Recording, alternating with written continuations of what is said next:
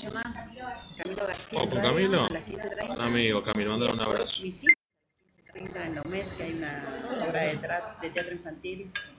Muy bien, arrancamos ahí. Le damos la bienvenida oficialmente a Gisela Marciota, precandidata a vicejefa de gobierno de la ciudad de Buenos Aires por el frente de todos. El número de lista nunca me ponen las chicas. Si vemos el número de lista primero. No, yo no, ¿qué número es? ¿Qué número, Lista? chicos? Yo no estoy en la lista, ¿viste? Ah, ¿Sabías? ¿Cómo no estás en la No, no lista? estoy. ¿Por qué? Porque los candidatos Sí. a vicejefes Sí.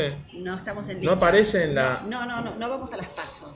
Ah, O sea, es- yo formalmente todavía no firmé ningún papel que diga que soy candidata. pero acompañás a Matías Lamen, ya estás ahí. Exacto, y no voy a estar en, en la boleta de las pasos. del Falta. Qué mal que está eso, ¿no? Como, como el tema del lo electoral, ustedes son la misma fórmula en Sí, definitiva. pero l- se elige al, candi- al, al- Sí, al al jefe, candidato al a jefe. candidato a jefe, Mm. y es el candidato a jefe el que después convoca. que A quiere pasó- que lo acompañe. En realidad esto ya pasó antes, como ya también Sí. pasó en, en el oficialismo de la ciudad. que Macri con. Michetti cuando perdió Michetti en interna con la red y después la llevó. Exacto. eh, se puede mover ahí y modificar. Bueno, no importa, vos estás trabajando como candidata a Sí, por vicejefa. supuesto, ¿no? sí, si no hay que descansar un minuto. Y, y esa, primero, colega, de periodista a Sí. periodista, ¿cómo es eso de pasar del otro lado del mostrador cuando uno ya está expuesto? Uno como periodista analiza al otro.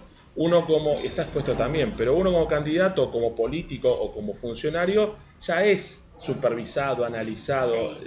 criticado por los demás, ¿no? Sí, por eso no hay mucha diferencia. Sí. en realidad. Eh, lo único es estar en este rol ahora yo de, de, de, de- escucha y de tener que responderte a vos. A Ujú. uno le sale habitualmente como preguntar. es la Al revés. claro. Mm. Eh, después Es más que- cómodo el nuestro, ¿viste? Sí, mucho más.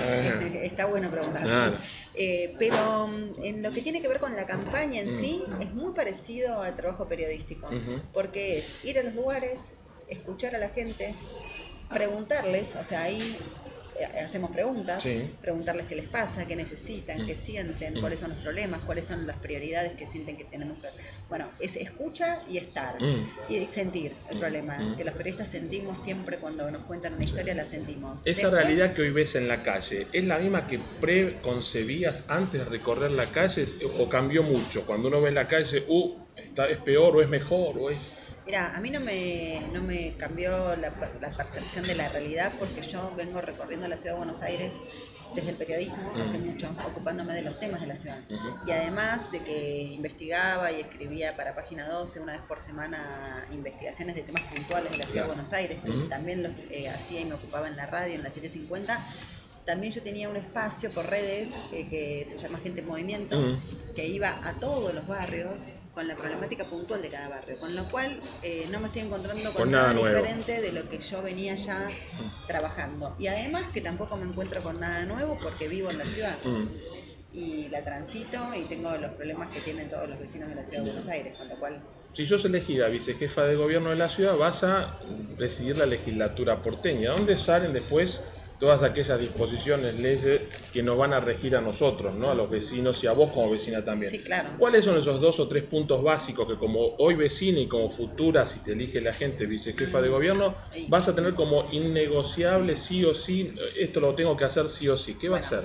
Hay un tema que es central, Mm. que es el presupuesto de la ciudad de Buenos Aires, que se tiene que votar en la legislatura. Justo te metiste ahí, donde están todos los Y bueno, negociados, ¿no? Pero es que es el tema más importante, Sí, porque con el presupuesto es con lo que vos después gestionás. Y de acuerdo a la configuración de ese presupuesto, es a qué, de qué te vas a ocupar y cuáles van a ser tus prioridades. Sin duda. Con lo cual me parece que lo más importante siempre para cualquier gestión es el armado de ese presupuesto y la aprobación de ese presupuesto tal cual tus prioridades, Mm. ¿no? Como, como gestor. Mm. Que por supuesto que lo que nosotros con Marías eh, consideramos es que este presupuesto de la Ciudad de Buenos Aires está completamente desordenado respecto de las prioridades reales, porque en este presupuesto del 2019 tienen más dinero para hacer Mm, veredas que para infraestructura escolar. Pero nosotros obviamente que viendo cómo está formulado el presupuesto de la ciudad, sabemos que el nuestro destinaría eh, el dinero completamente diferente de cómo... Otras prioridades. Y la- y salud y educación, a ver, es la base de todo. Bueno, son los presupuestos que no solo bajan año tras año, sino que se subejecutan en la ciudad de Buenos Aires. Claro. Con lo cual, obviamente que para mí vos me decís, bueno, prioridad, prioridad total es tener un presupuesto acorde a las necesidades de la ciudad, que son estas que uno se encuentra no solo cuando visita un barrio como periodista o ahora como candidata, sino Como vecina. como vecina de la ciudad, que viaja en subte, que vive en un barrio que es inseguro, como todos los barrios de la ciudad. Yo pensaba que el mío era el más inseguro, no, ¿De qué barrio sos? de Balvanera. ¿Comuna? Es la, bueno, yo voto en la 5 Sí. por la dirección. Ah, pero cambia de acuerdo a la, a la sí, calle. Yo soy de la 15, la última que se Ah, creo que era sí, 14 oeste en su momento, ¿no? hace 20 años porteño, así más de 20, 25 Sí. en la ciudad, así que votamos ahí. Y, y el trato con los comuneros, porque a veces nos miramos hacia arriba las listas y nos olvidamos de mirar hacia abajo, ¿no? El contacto en el barrio a barrio, como que... Los sí, comuneros son fundamentales porque son los que tienen el termómetro Mm. de, de la vida cotidiana de cada uno de los barrios.